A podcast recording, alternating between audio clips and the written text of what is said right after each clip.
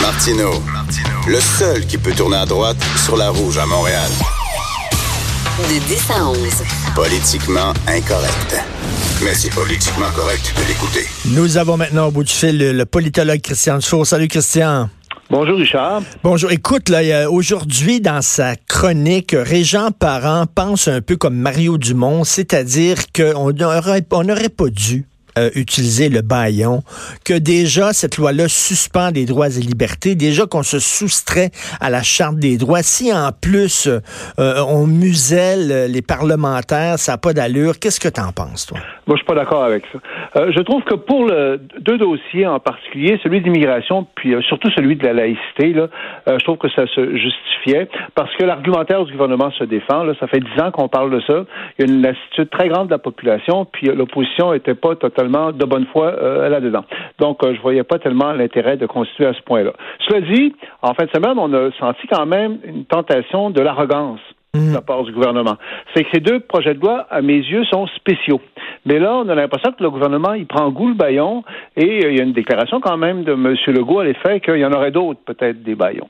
Et c'est là que moi, je décroche, parce que c'est pas une procédure normale, si tu veux. Je veux dire, le Parlement existe, l'opposition a son rôle à jouer. Donc, Attends une minute, Christian, ça, ça, ça m'a échappé. Ça il a ouvert la porte à ce qu'il y ait d'autres baillons que la Ah oui, laïcité et l'immigration.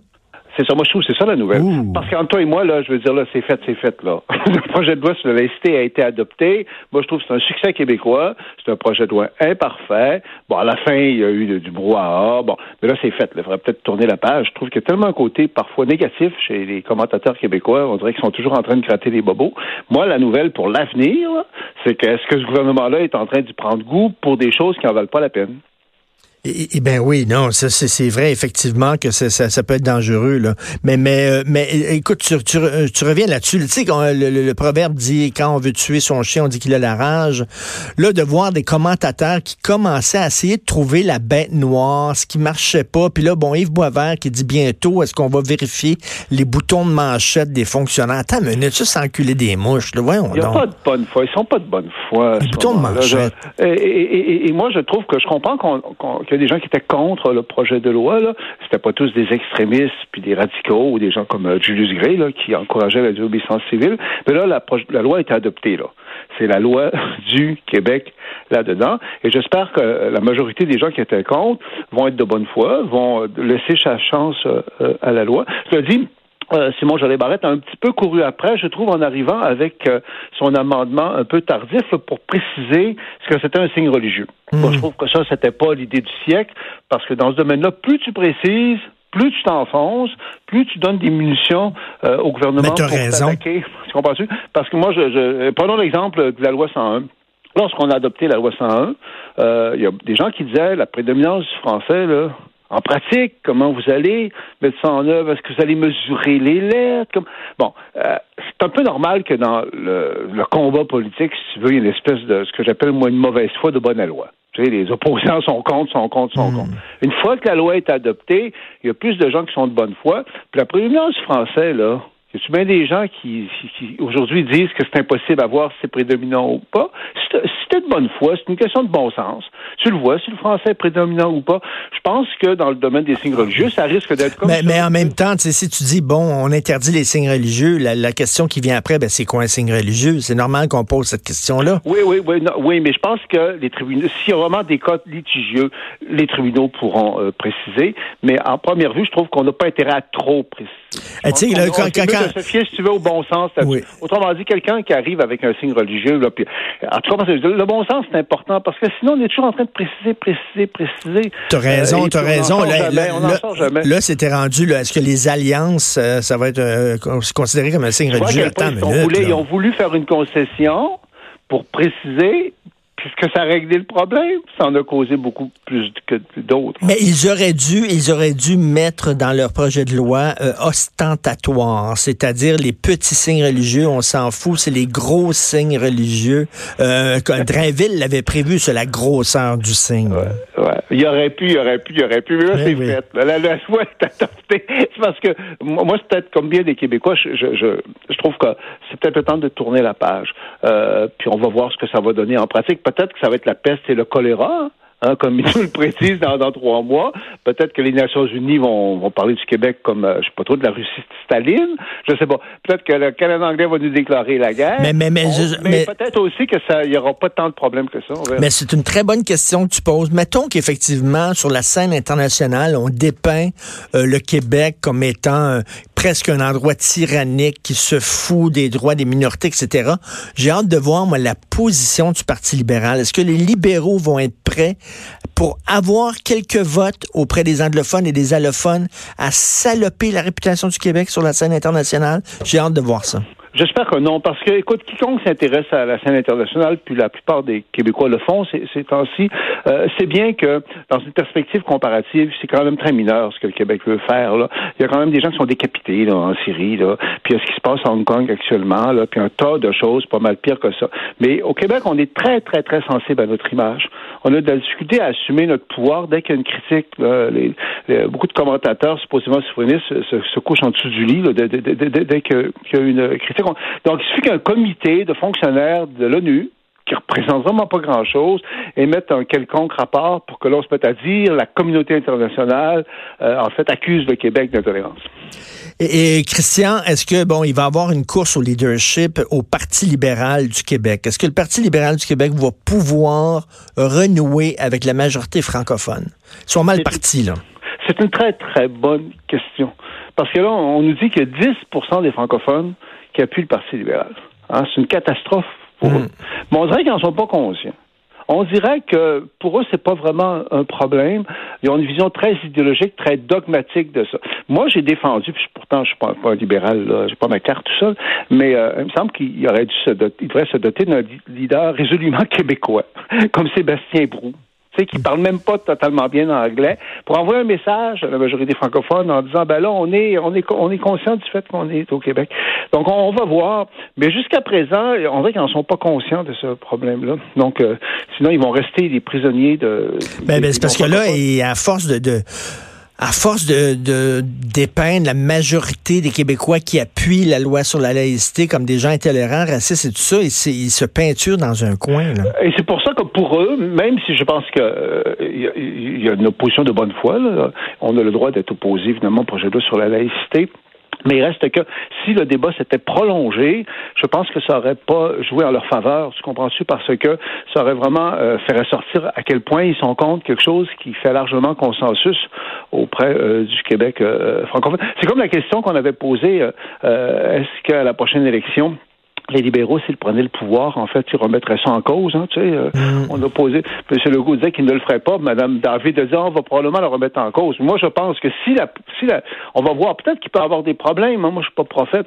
Mais s'il n'y a pas beaucoup de problèmes, ce serait un peu suicidaire, je trouve, pour un gouvernement de réouvrir la canne.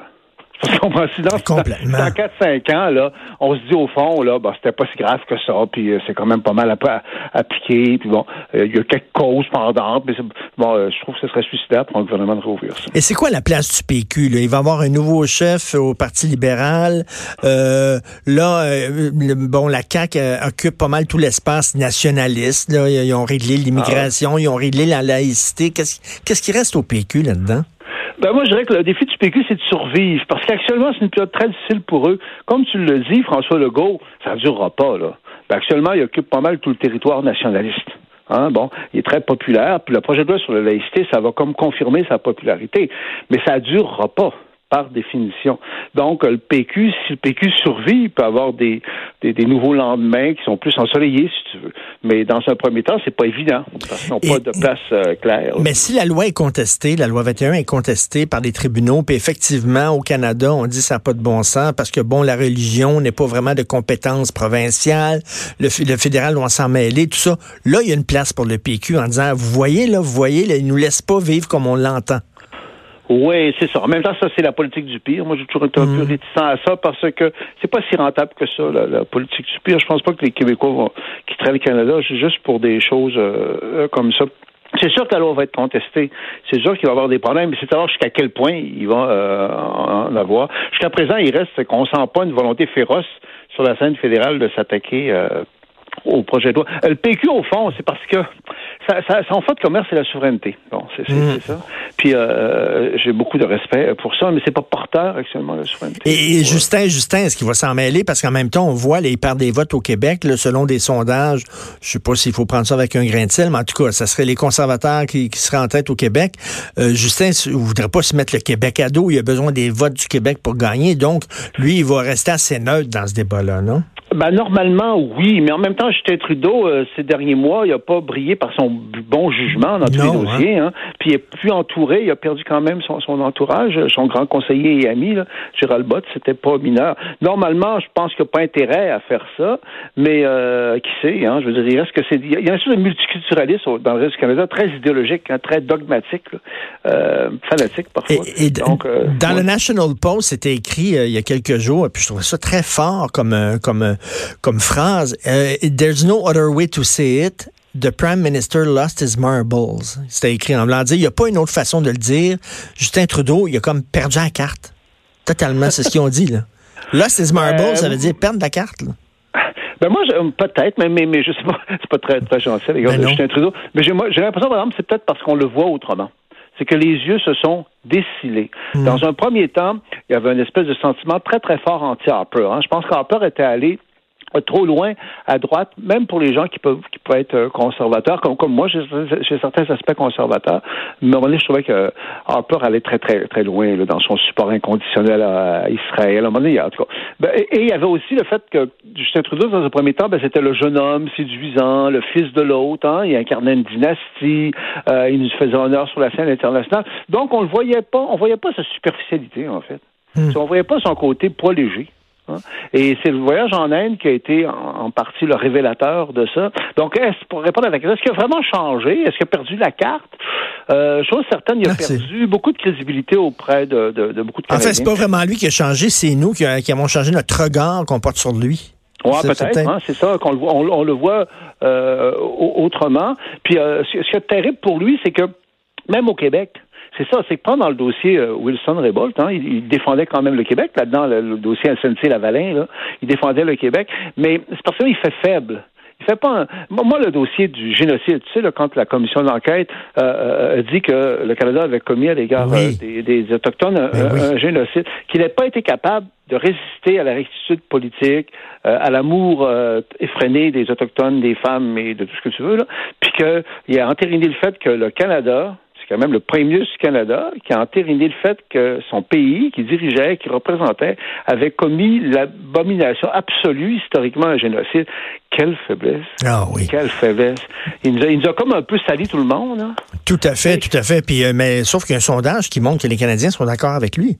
Les Canadiens sont d'accord, ça a l'air avec les conclusions de ce rapport-là. Moi, je trouve ça Mais assez les Canadiens, c'est pas grave, je dirais. Ouais. Puis ça veut dire quoi un sondage? Ben oui, Richard? oui. Bon, ça veut dire, euh, mais là, c'est le premier C'est le ministre. premier Là, C'est ministre. l'aspect institutionnel, c'est l'aspect officiel. Je veux dire, euh, les Canadiens, est-ce qu'ils savent vraiment ce que c'est un génocide? Tout ça, mais, Mm-hmm. mais je trouve que, moi, je trouve que c'est du gros charriage. C'était c'est une abomination ce qu'on a fait à l'égard des Autochtones, c'est clair. Dire, on a eu un système d'apartheid qui se comparait à la- à l'Afrique du Sud. Euh, Le Québec a peut-être été conquis, mais on n'a pas été détruit. Mais, mais, mais parler de génocide, on est ailleurs. là. Ben cas, complètement. Écoute, euh, c'est ma dernière semaine. Moi, on va se reparler euh, au mois d'août. Euh, passe un excellent été, un super bel été, Christian. remercie, c'est toujours agréable de parler avec toi. Merci, merci, merci beaucoup d'être là. Christian Tufo, politologue. On s'en va tout de suite à la pause. Vous écoutez Politiquement Incorrect.